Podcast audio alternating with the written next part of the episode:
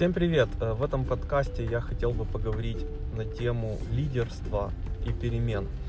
А, Сегодня я смотрел интересное видео, где говорилось о том, что многие люди боятся перемен.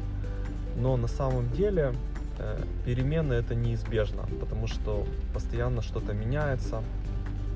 И что интересно, то что именно лидеры и становятся причиной разных перемен, которые происходят в мире.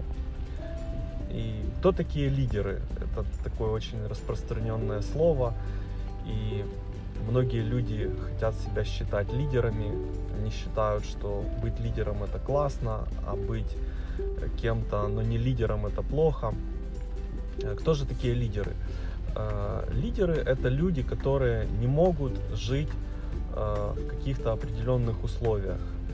И они вырываются из этих условий, они какой, создают какой-то новый тренд, новое направление движения, ну и, соответственно, появляются последователи потом, вот.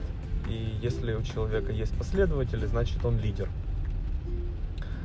Э, То есть люди это э, лидеры это те люди, которые создают перемены, которые не могут жить по каким-то правилам, которые кто-то создал до них, которые любят эти правила ломать, А, вот.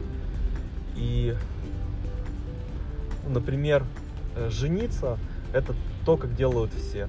Это не лидерство. А вот развестись, принять решение о разводе, это уже лидерство. А, Также э, уволиться из компании, открыть свой бизнес, это признак лидерства. А, Переехать в другой город это признак лидерства. Э, Например, э, когда я жил в маленьком городе и учился в школе, я очень хотел поступить э, в большой город, в университет. Я поступил. Потом, когда я учился в Одессе, после окончания еще работал там несколько лет.